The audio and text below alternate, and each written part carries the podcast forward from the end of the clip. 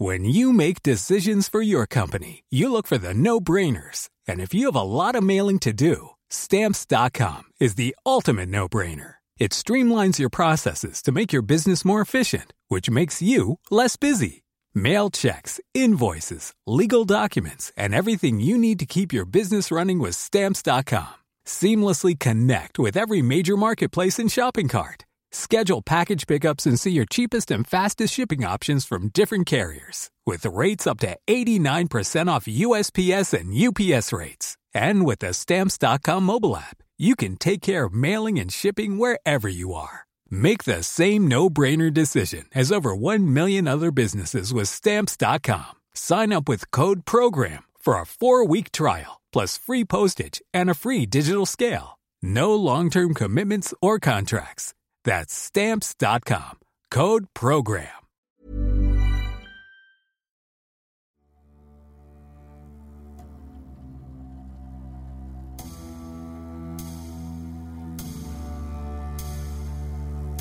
L'histoire de Danny Utley, c'est celle d'un hockeyeur qui a vu sa vie basculer au détour d'un virage. Un soir de septembre 2003, par son imprudence, le jeune homme a envoyé sa Ferrari dans le décor et son grand copain Dan Snyder au cimetière. La suite, c'est l'histoire d'un pardon, celui des parents du défunt, et d'une reconstruction inachevée.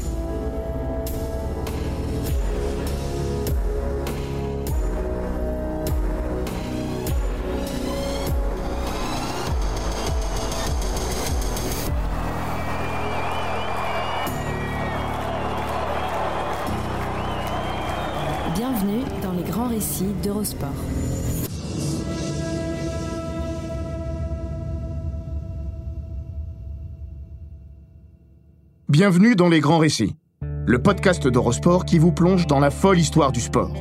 Entre pages de légendes, souvenirs enfouis et histoires méconnues. Toujours à hauteur d'homme. Après les héros improbables et les miraculés, nous vous parlons aujourd'hui des destins brisés du sport, en revenant sur un accident qui a brisé deux vies et mis en lumière des gens pas comme les autres. Salut Covey, on se voit demain.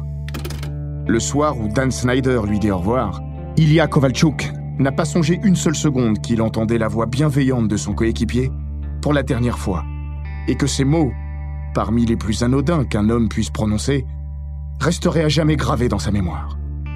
Il n'avait aucune raison d'imaginer que ce salut amical était un adieu. Parce qu'on ne meurt pas à 25 ans. Mais voilà, la faucheuse n'est pas du genre à demander la permission quand il est question de récolter son dû. Armée de son outil de malheur, elle moissonne ce qu'elle peut, dès qu'elle le peut. Il n'y a pas de petit profit.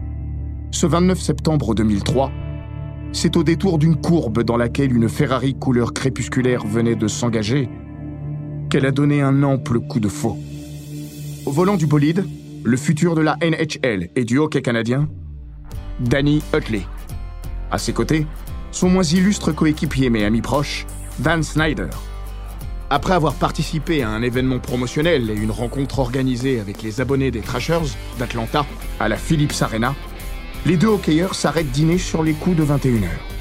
Avec l'autre étoile montante de la ligue, Ilya Kovalchuk. Dans un de ces centres commerciaux qui poussent comme des champignons aux quatre coins des États-Unis. À 22h et des poussières, l'affaire est entendue. Les trois hockeyeurs sortent de The Tavern et reprennent leur petit bonhomme de chemin. Kovalchuk part de son côté. Utley et Snyder rentrent chez le premier nommé, qui loge le second depuis le mois d'août. Après avoir galéré et été baladé entre ligue mineure et majeure, ce dernier sera pleinement intégré à l'effectif des Trashers pour la saison qui doit débuter dans quelques jours. Dans moins de cinq minutes, le destin de l'un basculera. La vie de l'autre ne tiendra plus qu'à un fil. Lennox Road, quartier résidentiel huppé de Buckhead. La 360 Modena déboule à vive allure. Élu MVP, Most Valuable Player, du dernier All-Star Game et auteur d'une saison remarquée, Utley s'est offert le bolide il y a peu de temps. Au sortir d'une très légère courbe sur la gauche, sur une route apparemment dégagée, la Ferrari quitte sa ligne et s'en va traverser la voie, jusqu'à s'encastrer de plein fouet dans une grille en fer.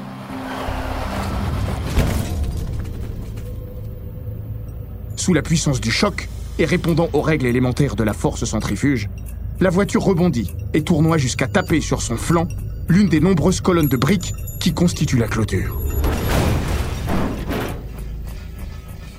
Le choc n'est pas terrible. Il est effroyable. Le véhicule est instantanément coupé en deux. Snyder est éjecté à trois bons mètres d'une voiture qui n'en a plus que le nom. Sa ceinture de sécurité est en lambeaux, preuve supplémentaire mais superflue de la violence de l'accident. Utley, lui, est encore sur le siège conducteur, mais comme son pote, inconscient. Il n'aura jamais aucun souvenir de cette funeste soirée. À quelques dizaines de mètres de là, un agent de sécurité attelé à la surveillance d'une des résidences du quartier entend résonner le vacarme métallique du malheur. Un cri strident déchire la nuit tombante. L'homme appelle les secours et rapidement en vient à la conclusion suivante. Les gars sont morts Il a tort, ou raison avant tout le monde, concernant Snyder. Dans six jours, le hockeyeur de 25 ans aura abandonné le combat. Danny Utley, 22 ans, survivra. Mais sa vie ne sera jamais plus la même. Pris en charge par les secours, Snyder arrive au Grady Memorial Hospital, tête lacérée et inconscient. Il souffre d'une fracture du crâne. Utley s'en sort mieux. Si le cocktail de ses blessures est effrayant, il n'est pas mortel. Commotion cérébrale, mâchoire brisée et autres ligaments du genou rompus ne lui laisseront pas de séquelles physiques. La trace sera mentale. Elmira, banlieue de Toronto. À 1h30 du matin, le téléphone sonne chez les Snyder. Luan et Graham. Entrent alors en scène des personnages d'exception, au sens premier du nom. Le docteur Adler leur apprend que leur fils a été victime d'un accident de la circulation et se trouve dans son service, plongé dans le coma. Il a une mauvaise et une bonne nouvelle. Votre fils a été impliqué dans un mauvais accident. Un très mauvais accident. Mais il est vivant. Les deux parents prennent le premier vol pour Atlanta, où ils atterrissent en même temps que le lever du soleil. Les cinq jours qui vont suivre ressemblent à un chapelet parsemé d'espoirs déçus, qui déboucheront sur l'issue que le monde redoutait. Celle qui mène au calvaire. Le 5 octobre au matin, quelques heures avant l'issue fatale, les docteurs assurent pourtant aux parents du jeune homme que sa situation évolue favorablement. Il s'éteindra le soir, victime d'un choc sceptique. L'histoire pourrait se terminer ici. C'est maintenant qu'elle commence, avec ses vrais héros. Luan et Graham Snyder. Et son autre martyr, Danny Utley. Il est plus commode de maudire que de pardonner. Et c'est sans doute pour cela que la rancœur est le sentiment ou le ressentiment le mieux partagé au sein de la communauté humaine. Luan et Graham, infirmières et agents d'assurance de leur état, ne sont pas faits de ce bois-là. Croyant jusqu'au bout des ongles et même au-delà, les deux sont ménonites un mouvement religieux issu de la réforme protestante qui prêche la tolérance et valorise le pardon. Quand le destin les a privés de leur deuxième fils, ils n'ont poursuivi que deux buts, inextricablement liés. Faire perdurer la mémoire du disparu et, à défaut de la sauver, soulager l'âme de celui qui avait condamné la chair de leur chair en le pardonnant et en l'accompagnant avec un but ultime, lui éviter de croupir en prison pour un crime dont il est responsable plus que coupable, à leurs yeux. Une vie gâchée suffit amplement.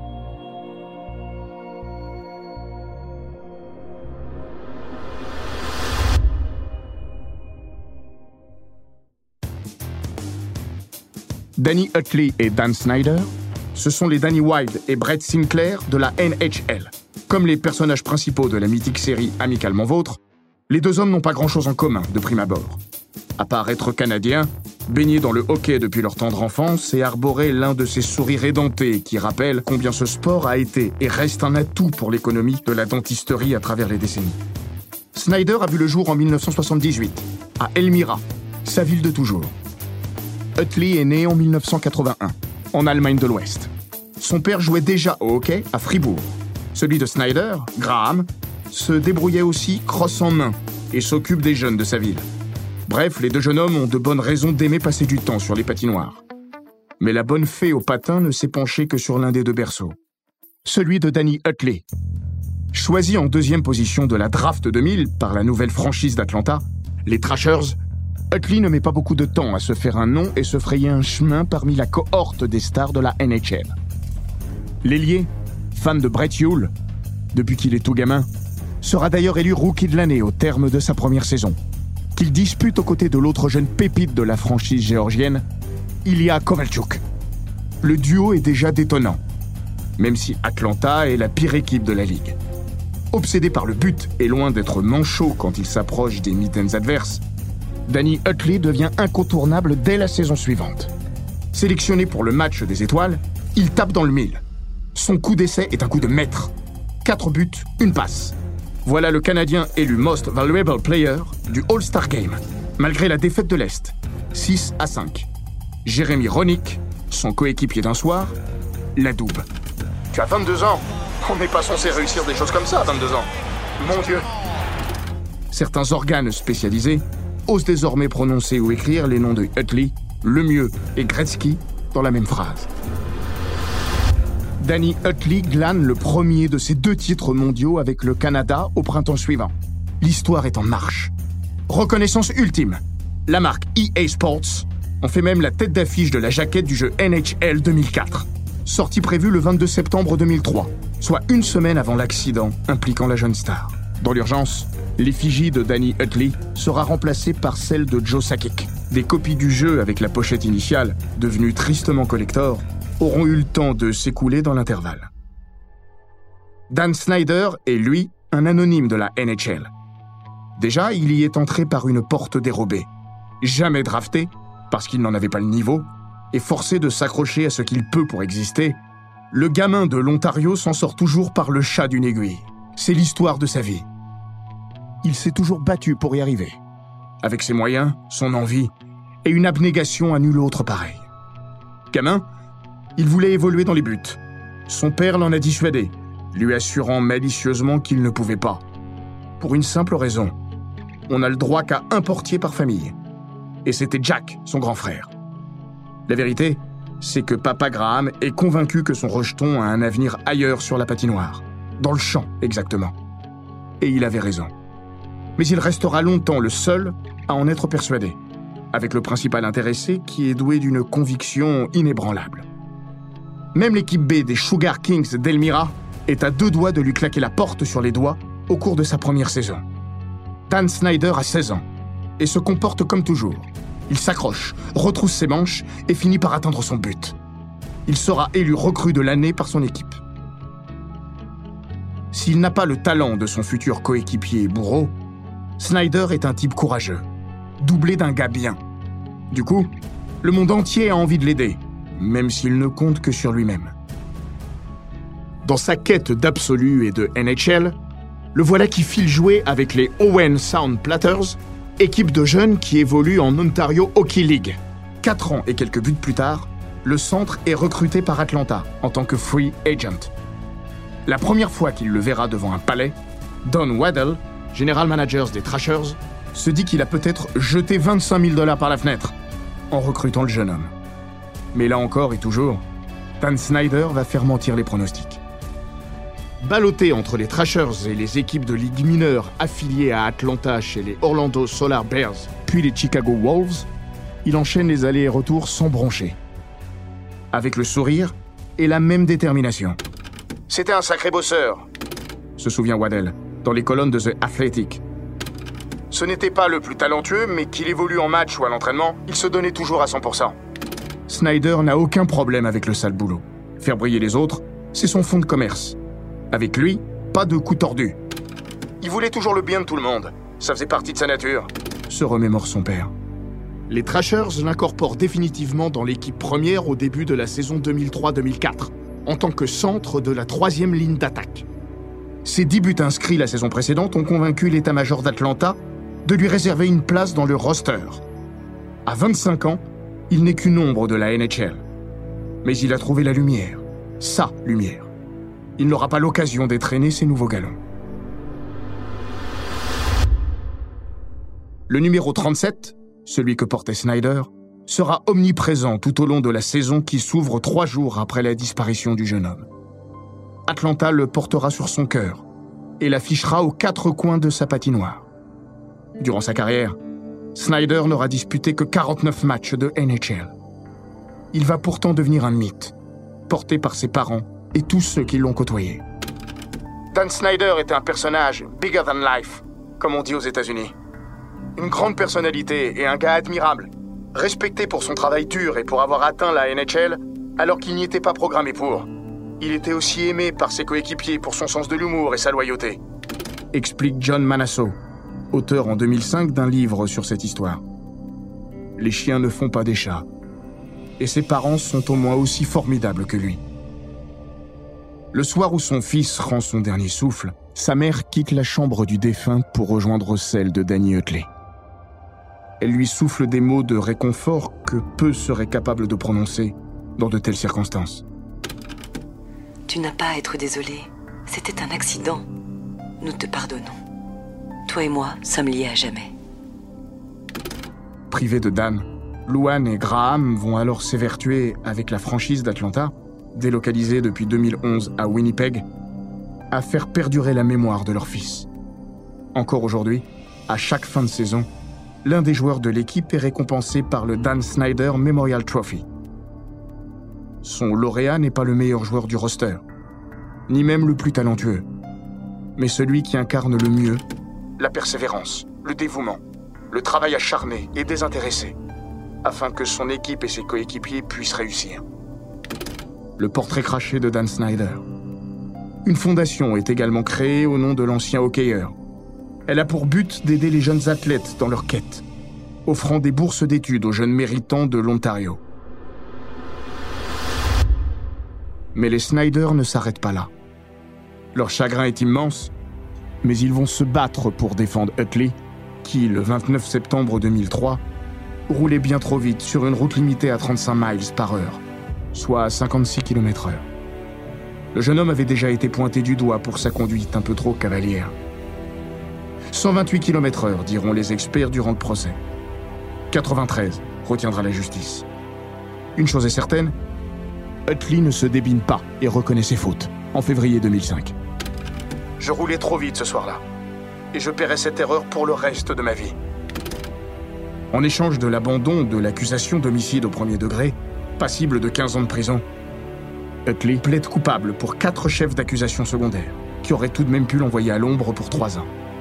Dans les semaines précédant le verdict judiciaire, le procureur tentera de convaincre les parents de Dan Snyder de se joindre aux poursuites et d'enfoncer Danny Utley. Mais ils resteront fidèles à leurs valeurs et à leurs convictions. Utley sera finalement condamné à trois ans de probation, 3000 dollars d'amende et 150 discours à délivrer sur les dangers de la vitesse au volant. Le jour du verdict, le juge Roland Barnes justifiera sa clémence par ces mots qu'il lancera à Utley, yeux dans les yeux. Je rends cette décision parce que, tout d'abord, les Snyder en ont voulu ainsi. Aussi, je pense que votre présence en prison ne servirait pas à la communauté. Puis, se tournant vers les parents de Dan Snyder, ponctue sa prise de parole par cette phrase, lourde comme le glaive de la justice. Je ne sais pas si j'aurais pu faire ça à votre place. L'Amérique chérit les happy end. On dirait même qu'ils ont été inventés pour elle. Mais cette histoire ne pouvait en accoucher. Parce qu'on ne soigne pas les âmes tourmentées. Et la rédemption n'a jamais chassé aucun démon. Si Utley est rapidement redevenu ce qu'il était sur la glace avant l'accident, l'ombre de culpabilité a toujours plané au-dessus de sa tête, ne le laissant jamais en paix. Le fardeau était trop lourd. Parti en Suisse et en Russie le temps du lockout qui a suivi la saison 2003-2004, il demande dès son retour aux États-Unis à s'éloigner définitivement d'Atlanta. Compréhensif, les Trashers laissent filer le hockeyeur à Ottawa pour que l'homme puisse se reconstruire. La famille Snyder, là encore, se range derrière le désir de Danny. Les fans des Trashers, eux, feront preuve de moins de bienveillance le jour où ils reverront leur ex-idole sous le maillot des Senators ce jour de janvier 2006, ses oreilles siffleront comme jamais. Ce à quoi Utley répliquera, vexé Au moins, ils font du bruit. À Ottawa, le numéro 15 des Senators va réussir de grandes choses, notamment deux saisons de suite à 50 buts, un accomplissement rare, et disputer une finale de Stanley Cup, avec le Canada aussi, jusqu'à décrocher le Graal olympique à Vancouver en 2010. La suite, c'est le déclin, irrémédiable et un goût amer au final. Parce que Danny Utley aurait pu, aurait dû, aller bien plus haut. La fin de sa carrière états-unienne sera marquée du saut de l'acrimonie. Le tout dans un silence assourdissant. Celui de l'intéressé. Il n'avait pas voulu parler pour l'écriture de mon livre. Pas plus que ses parents. Il a tenté de passer outre l'accident sans jamais en parler publiquement. Un confrère l'a contacté récemment pour parler des 15 ans du drame, mais il n'a pas eu plus de réussite. Se remémore aujourd'hui John Manasso. À défaut d'oublier, Danny Utley a tenté de taire le passé. Mais le temps n'efface pas tout. Pas plus les remords que les gens formidables.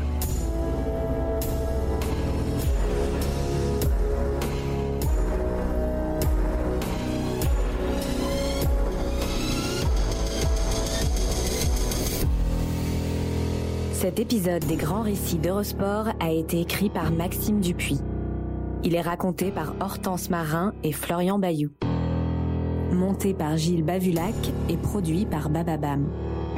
N'hésitez pas à vous abonner, commenter, partager et noter ce podcast sur Apple Podcast, Google Podcast, Castbox, Spotify, Deezer et toutes les plateformes audio.